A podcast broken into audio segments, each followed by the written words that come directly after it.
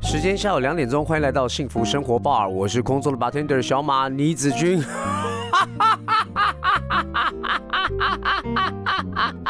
今天的笑声稍微长一点哈，因为呢，今天又到了我们礼拜三啦。礼拜三是干嘛呢？礼拜三就要带大家跑出健康的人生了，因为我们有一系列呢，我们都请到礼拜三呢，请到我们跑步学堂的总教练啊，蔡宏成 Jason 呢，来为我们大家呢解说。解密啊，跑步这么看似简单的运动啊，但其实它真的不简单。因为跑步呢是一个长时间的一个跟自己对话的运动，它不像说在健身房你还跟人家聊聊天啊，跟人家呃这个休息一下。但跑步呢是持续稳定的在前进，最重要的呢，慢慢慢慢你会进入到一个真空状态，干嘛？跟自己对话。那个时候呢，心里面的状态呢就何其的重要。上一周呢，呃，我们有跟这个 Jason 在聊到啊。真正在比赛之前，我们要如何来减量？如何呢？保持这个正确的心态，包括说赛前的前几天呢，要开始检查自己的装备，还有在跑步之前呢，我们要如何来调配我们的饮食？今天这一集呢，我们就要来跟大家讲啊，练。与吃之间的关系，我们如何呢？又要保持我们肌肉量不掉，但是又有有氧的效果。然后呢，吃当中呢，不要觉得说我们吃进去之后呢，到底是长肌肉还是长脂肪，这些的迷思啊。今天我们再请我们的 Jason 呢，好好来让我们呢分解一下哈。Ladies and gentlemen，让我们欢迎 Jason。嗨，小马好，还有各位空中听众朋友们，大家午安，大家好。好，Jason，我们就练与吃。嗯，有练就要吃。但不不是谈恋爱的谈恋爱的练哦，不是那个花痴的吃啊，是练习的练啊，吃东西的吃，怎么练怎么吃？呃，训练哈，就是其实训练其实是一种破坏。当然了，大家会觉得，哎，我练啊。拼命的练，拼命的练，但拼命的练是没有用的啊。对，拼命的练呢，要也有正确的休息跟正确的吃。那每一个人练的过程跟目标有可能有点不太一样。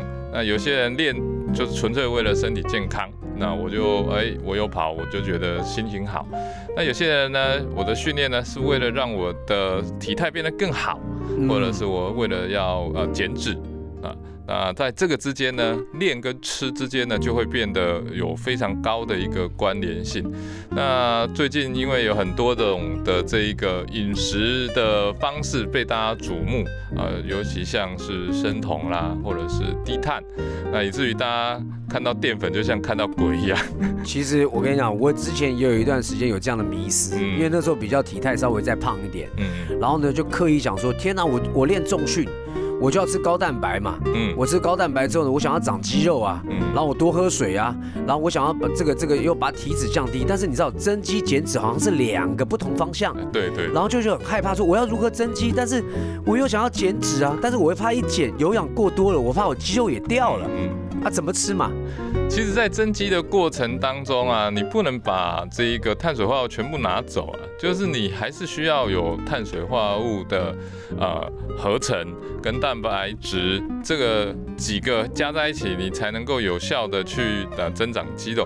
那在这个过程当中，当然同时你有可能也会增加一点脂肪，因为你没有办法去控制。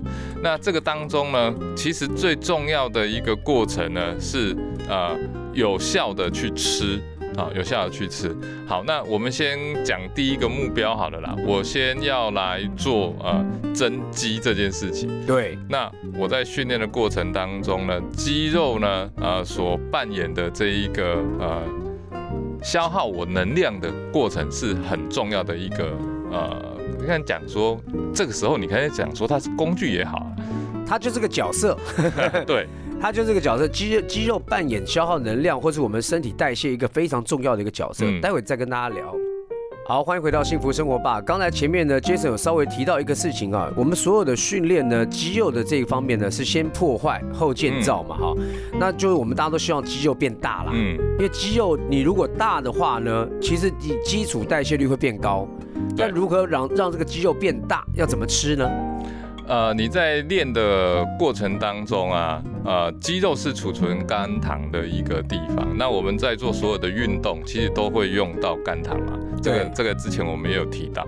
好，那你在呃训练的时候呢，其实你在体重计上你会发现，你练完了，你的体重会上升。对，那哎呦，那很可怕哎。对啊，我就我就我我又要体重上升，我又要练肌肉，可是怎么我我没有要胖啊？对你就会被那个数字所迷惑，所以你在练的过程当中，一方面又担心，然后又不敢吃，但是呢，你在练的过程当中，你吃的东西呢，肝糖还是要回到你的肌肉去做补充，那也它会形成你的能量嘛。我们刚刚讲就是呃，你没有肝糖，你的这些活动能力，你的能量的来源。它是储存我们能量的地方，电池，电池啦。对，所以你不可能让它没有肝糖，它会一定会储存的。好，那这个时候呢，你在练跟吃之间呢，你就要把呃数字先把它摒除，你先不要去看你的体重。你看啊，你练完之后，那你的肌肉是不是需要肝糖？对。那肝糖呢，它在碳水化合物呢跟水的合成之后，它转化为肝糖，所以肝糖的重量是很重的。OK。它加在你的肌肉里面呢，所以你的重量会往上升。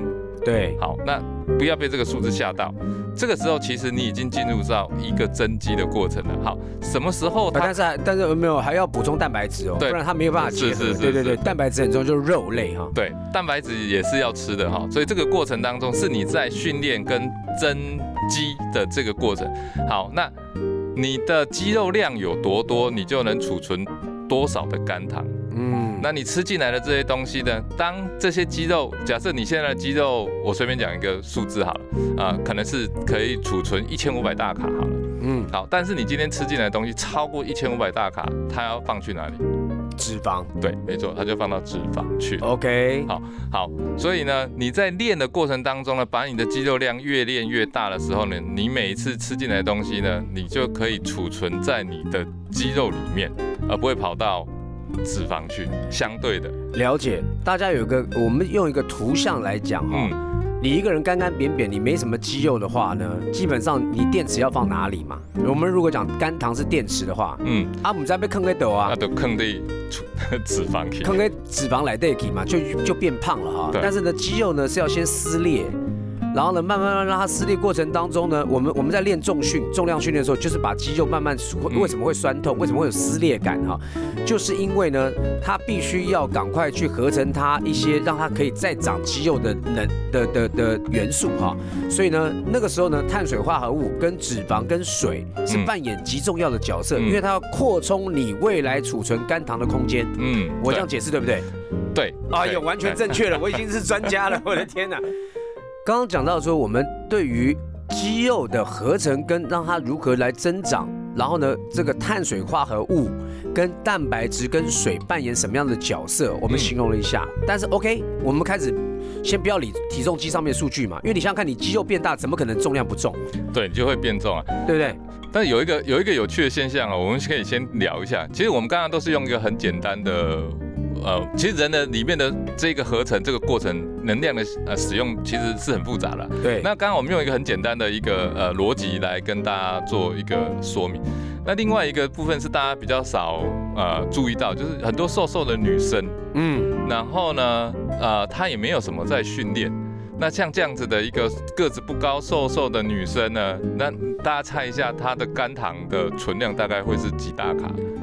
应该应该很少吧，所以她应该是没有什么力气。对，这种女生呢，她通常力气都会很小，对，然后很快就累。对，那一般像这样的女生呢，最低最低大概存量大概只剩下八百大卡。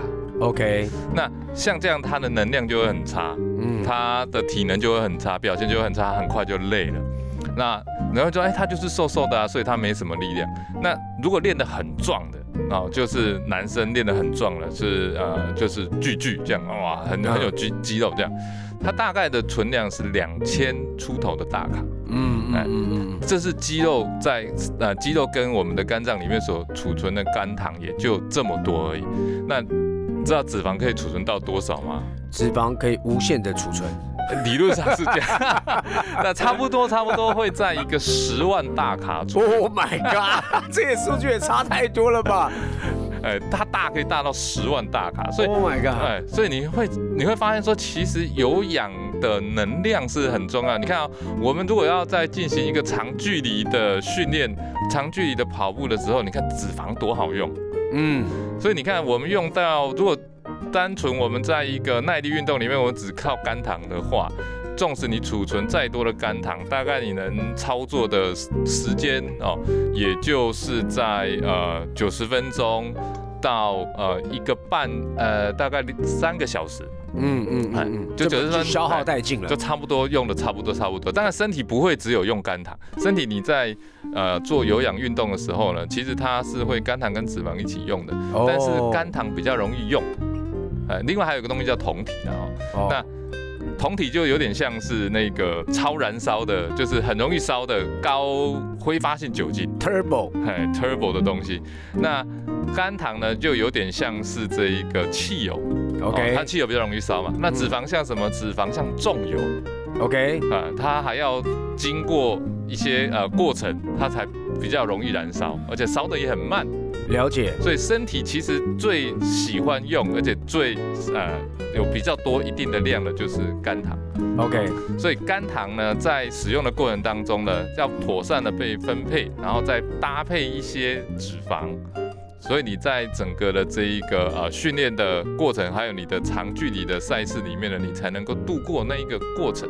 OK，呃，其实这样讲呢有点深哦、可能听众呢，我我我觉得如果有运动人可以听得懂我们在讲什么啦，但是呃如果说你还没有到运动这个领域里面的人呢，可能听起来还是有点不飒飒。但是我觉得我们现在在帮大家做一个基础建构啊，嗯，你慢慢听，慢慢听，你会越来越了解大家这个 Jason 呢，这跑步全场总教练，他在教大家如何去看待你增肌之后呢，体重增加，你不要害怕。但是呢，你后来因为经过有氧，长时间有氧的话，它除了消耗你的肝糖之外，它会消耗到你的脂肪，你就会开始呢减脂。对，哎，这个东西是一个美感哈，嗯很多人不懂啊，因为看到那个数据体重机上架，呃，我怎么变胖了看？体重，啊，每天看体重机也会害怕。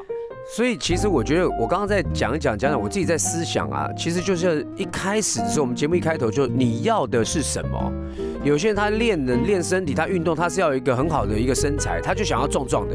嗯，那我觉得壮壮也不是不好了哈。因为一般来讲，壮壮的人呢，呃，你我们这样形容啊，你一般看到国际的马拉松选手，他通常都不太不太非常壮，嗯。但他的肌肉一定是很精实，很矜持，对。他，很精实，他体脂一定很低。嗯，但有些那种大壮、非常壮的人呢，他不见得能够去跑马拉松，嗯。他都跑短马，就是嗯这个一百公尺冲刺的，嗯通常都很壮，嗯因为它肌肉含量呢，把储存这个肝糖的这个这个空间变得很大，嗯，它的爆发力就很够，这项目不一样，项目不一样体型会不太一样，体型不太一样。对对，那如何呃？那我们刚刚讲到说，呃，这个增肌要减脂，如何达到一个平衡，让大家不要那么害怕吃嗯这件事情啊？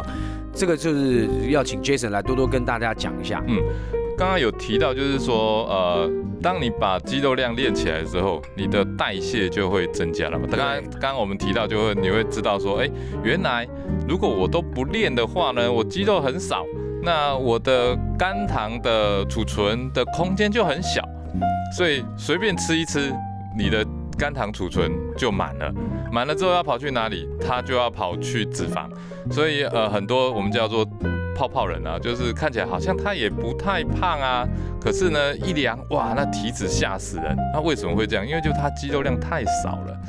那如果你想要把脂肪减掉的话，首先呢，你第一个呢，先要把肌肉给练起来，也就是先要把你的这个储存肝糖的这一个电池把它练大一点。OK，好，OK，那你在练大的过程当中呢，呃，有氧其实也是一个非常重要的过程，除了压大重量以外，哈，压大重量当然它会长肌肉嘛，但是长时间的呃有氧呢，它也一样会长肌肉，而且长时间的有氧呢，它有几个非常重要的好处哈，就是第一个，它会增加我们的微血管的密度，也会新增很多的微血管。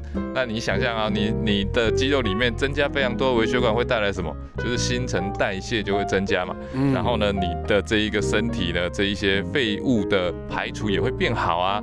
所以它的第一个好处就是在这里。那第二个呢是立腺体。什么叫立腺体？立腺体你可以想象它就是呃我们的身体的很多的小引擎。我们会大家会觉得说，哎，我跑步的能量，我运动能量来源是哪里？大家想啊，应该是心脏啊，没有，心脏是胖虎啊，它在输送这些血液用的。那真正能量来源呢，是在我们身体里面呢，叫做立腺体啊。那立腺体就像很多很多的小小的小小的小引擎，那这些小引擎呢，就是制造我们能量的地方。所以慢跑它可以增加我们的立腺体啊，它会一直增加这个量。那再来呢，呃，它会提升我们的燃脂酵素。OK，啊，所以当你有做有氧，有一定的有氧的运动的时候呢，你的燃脂酵素呢也会提升哦，所以你对于燃烧脂肪的能力也会增加。再来，它会提升肌肉肾上腺素的敏感性，OK，所以呃，经常有在做有氧运动的人，他对于肾上腺素的敏感度就很高，所以他的反应就会很好。难怪我太太现在是已经疯狂的这个有氧迷啊。对，因为他虽然有练重训啊，但他说他自从他呃这个重训呢，他一开始也是怕嘛，嗯。就什么重训之后呢，哎，怎么开始体重好像往上往上涨哈？但后来呢，透过这个一个正确的观念，他要先增肌，嗯，但是，呢，他不会放弃到有氧的一个一个训练呢，因为有氧就像刚刚刚刚 Jason 讲，他后勤的补送，就是后面的整个影响力呢会上来，对，整个的代谢也会变好，它不只是肌肉不会掉，它还燃脂。嗯，它影响很这个很远，它影响的层次很远很深。这个真的是要慢慢慢慢理解了啊。所以说，其实在，呃运动，如果你有正确的对于身体的一个运作有相对的正确的知识的话呢，其实你就越来越懂得怎么吃，嗯，你不要怕碳水化合物啦。对，不要去担心呐、但如果说你没有重，你你的重量训练不够那个量的话，那你就要担心了，因为你吃了那么多碳水进去的时候，它变成脂肪了。对啊，你没有肌肉可以让它放。对对对对，哎，大大家听得懂逻辑了吗？你先把储存空间变大，对自然而然的碳水化合物跟蛋白质它会变成肝糖储存在肌肉里面。对，它的量就变大了，然后呢，你就不会把它马上变成脂肪。嗯但是原来的脂肪怎么办？原来的脂肪你可以靠有氧啊，而且你肌肉量变大之后呢，它自动帮你的那个那个燃烧脂肪的能力变高了。对，而且你肌肉量变大了，你每天的就是你肌肉要运作嘛，你既要维持它的运作啊。我说它就像一个工具，它会。因为你要运作，所以它需要一些能量。那那些能量呢？当你的强度是低的时候呢，它不会先拿什么肝糖来用，因为嗯，肝糖很宝贵的啊，肝糖它是有限的啊，所以你在你很低强度的运动的时候呢，它第一个要拿的是什么？拿脂肪来用。哦，我懂了。所以为什么我肌肉练的？你不要看我小哦，我个子不高哦，嗯但是我脱下来，叭叭叭叭叭，我肌肉是有的哦。我肌肉有的时候呢，我就开始可以吃冰淇淋，是，我可以开始说，哎，饭后甜点 OK 啊，来啊吃。为什么？因为吃进去之后，我的肌肉就把它代谢掉了。对，很快啊，它把它用，它慢慢就会把它用掉。而且你你现在你的这个肌肉量够大，那你的基础代谢高，然后你平常时如果做一些轻的运动，你不用做一些大的重量或者是这一些呃呃比较长时间的运动，你平常光是在走楼梯啊等等这些的能量呢，它不太。身体是也还是会先取肝糖一点啊，哈、嗯，但因为你的强度很低，它习惯会先从脂肪拿。了解。那慢慢来没关系啊，因为这个运动我用的这个能量就很少啊，所以我就从这一个比较难燃烧的东西先拿来用，没关系，因为我这个地方很多，但我用宝贵的东西呢，这个能量呢是可以，我等一下呢我可能会遇到，因为人类在脑袋里面它还是会有一个战与逃。我留着什么？留着保护我自己。那这个能量是很宝贵的东西啊，肝糖我不用那么早用掉，所以我先用一点用一点。然后呢，呃，脂肪是比较难用的，哎，这个时候我强度很低，我先把它拿出来用。所以这个时候你就会发现说，哎，为什么当你练到一定的程度之后，你身体呢很自然而然都一直在取用脂肪，一直在取用脂肪。哎，这个这个真的是一个秘辛哈，很多人真的不了解。像我的好朋友潘若迪啊、刘根红啊，嗯他们都很壮，嗯但他们说说他们就早就练好那个肌肉了。啊，对，坑 A 呀，嗯，所以你看那个潘若迪，他有时候在健身房遇到他，他他弄的那个那个那个就是哑铃啊，都很轻。嗯啊，你会觉得说啊，你不是练肌肉怎么练那么轻？他说啊，我就不用，因为我肌肉都已经长成那样了，我练很轻的重量，但是我组数多，嗯，我把它变成有氧。对，没错。对我把它练很轻，可是我组数，你你你你要推的很重哈，可能各手各二十五公斤、三十公斤，他练很低，但他组数把它做做足，他把它变成有氧的状态在练的时候呢，他不断的在减低他的体脂。对，这个时候它是都在消耗脂肪。对，所以那是一个呃先与后的问题。对，你先架构一个完整的肌肉，你再来不要去怀疑你在吃东西的时候，或者你在一些有氧运动当中呢，他身体会告诉自己说，先去取你不必要的脂肪来燃烧。嗯，因为脂肪可以堆很多。好，我们刚刚都大概在呃，就是透过节目当中去架构哈。如何让听众朋友呢慢慢进入到身体，我们所谓的肌肉，然后又要减脂的一个基基础概念啊？但大家实际操作才知道了哈。那但是呢，我们讲说，我们现在还要回到说，我们其实是要聊跑步这件事情。那跑步就是耐力训练。嗯。那耐力训练需要摄取的，除了这些碳水化合物啊、蛋白质啊、水啊，然后呢，那我们还要注重在耐力训练当中要特别去摄取的。呃，运动里面哈，基本上就刚刚小马你提的那几样，那是我们基本的这一些能量来源。但跑者哈，因为它是长距离的耐力运动，那这里面呢，呃，特别要提到有一项就是铁。哦，哎，这也是大家容易忽略的哈。每一次的跑步，你的落地脚落地震动这一刹那，其实是会把这一个血红素给破坏的。OK，那这个的震动的破坏呢？那你如果只是跑的很少的，那没什么感觉。但跑量很大的，那有有些人是这一个月跑量，呃，四四百公里的，甚至有些跑超马的月跑量一个月可以跑一千公里的。嗯，那这么大的跑量的人呢，他其实对于血红素的破坏是很大的。那这个时候呢，他就要非常注重补充铁质这一块。那这是，但男性跑者呢，对于缺铁的情况比较少见，因为女性还有月月事嘛。对对对，嗯，那那女生呢，缺铁的呃情况就很严重。那我遇过。就是我自己啊，我自己太太也是哈，然后我带过几个学员也是，当他们练到一定的程度，我太太也是跑操嘛，那她有一阵子练操嘛，练到一定的程度之后呢，突然在那一个周期，怎么跑都跑不起来哦，他就是突然就哎，他原本平常轻松跑就是五分数啊，轻松跑就五分数，可是呢，到那个时候他突然只能跑到八分数，他就觉得好累好累好累。那另外我有一个大姐，她已经六十几岁，她六十几岁才开始练。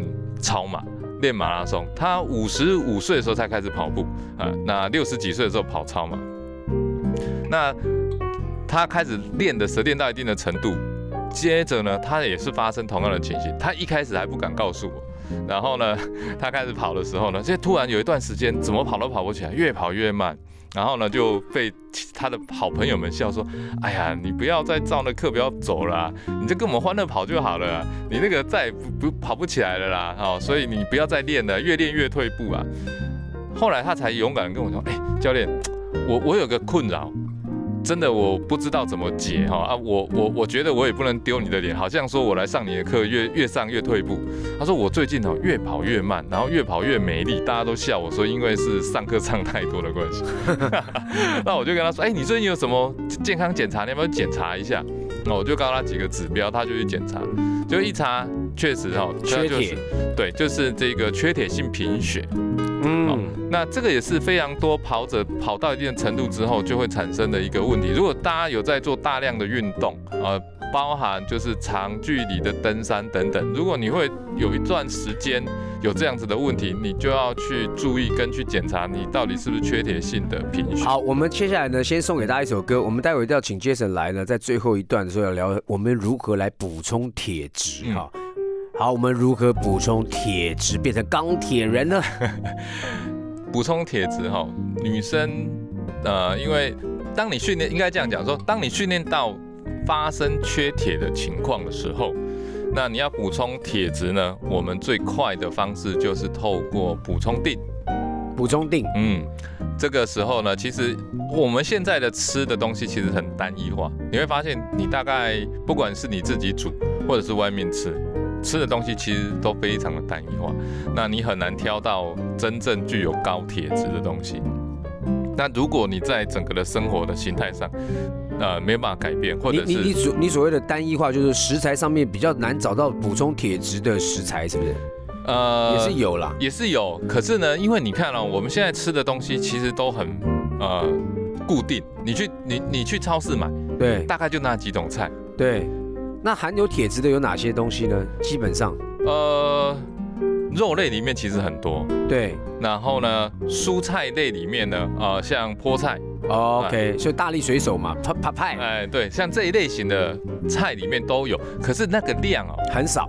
对，最主要是我们吃不到那个量。我懂，我懂，我懂。我们又不是牛，吃那么大量。后我们我们我们的过去我们的饮食是很多元化的啊，对对对对，很多种菜啊啊，很多种的肉，然后呢，呃，你你可以选择性很多。你现在去超商的选择的东西，它的东西就是那么多，你的去超市买菜也是那么多种。嗯因为我自己有在煮哦，我每次我看见菜，哎，为什么都是这五六种？嗯然后你一年到头大概你总的量不会超过八种，嗯所以那个选择性太少了。嗯，那我因为我们要大量生产，所以这些选择性都太少了。你到最后你你说你要饮食均衡，你均衡不了，然后再加上你今天是训练导致的，就是你已经是缺铁的一个情况了。嗯所以你最好最快的方式就是透过补充锭。那补充锭是哪哪里可以买得到？这边有这个其实很多的这个药局其实都有了，就是补充铁。对铁质，单纯铁质这个我就不推荐了。这个其实就很多种，你大家自己去去找去找，OK 适合的东西就好了。OK 那你当你补充铁质的时候呢，呃，你的训练呢会慢慢回来，但是不会那么快，OK，因为其实身体在这个情况之下，其实你已经损失非常多的微量元素，嗯所以耐力运动啊，呃，是需要长时间去培养的。那你的身体也需要长时间去照顾，所以我最早最早，我记得我们开始节目讲的时候，有讲到一件事情，就是跑步是一件非常浪漫的事情，也就在这里。要慢慢跟他谈恋爱了。对你真的是要慢慢来，然后呢，所有的事情呢，包含训练也要慢慢来，连吃这个东西呢，你也要慢慢的注重。很多人跑步跑一跑会变瘦，会变得身材非常苗条，其实他到最后都会有对自己有一个叫做选择性最好。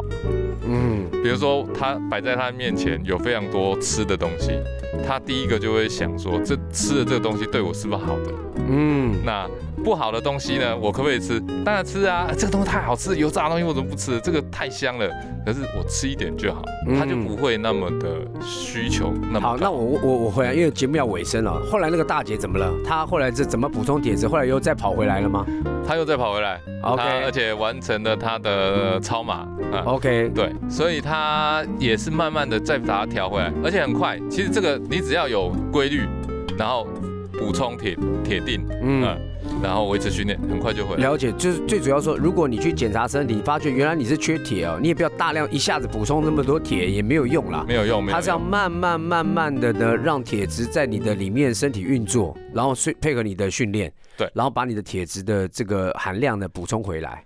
三个月后差不多就可以完成。了解了解，非常谢谢今天呢，Jason 为我们来谈这个练与吃啊，大家慢慢慢慢的进入到一个真正吃不要怕，要聪明的吃，有智慧的吃，你不要怕重量变重，因为它在增肌的过程当中，它确实数字会有变化，但当你越来越懂的时候呢，你就会知道说，哎，我在吃的时候呢是如何吃的正确，如何在运动的训练当中呢，它居然会燃烧我的脂肪，你就开始发觉，哎，它体重又开始掉了，但是呢肌肉量居然没减，嗯因，为它把你的脂肪通通排出去了，好不好？那么我们就期待下周再请 Jason 来为我们再更深入的聊一聊，我们如从运动当中的慢跑当中的，让我们身体更健康哈。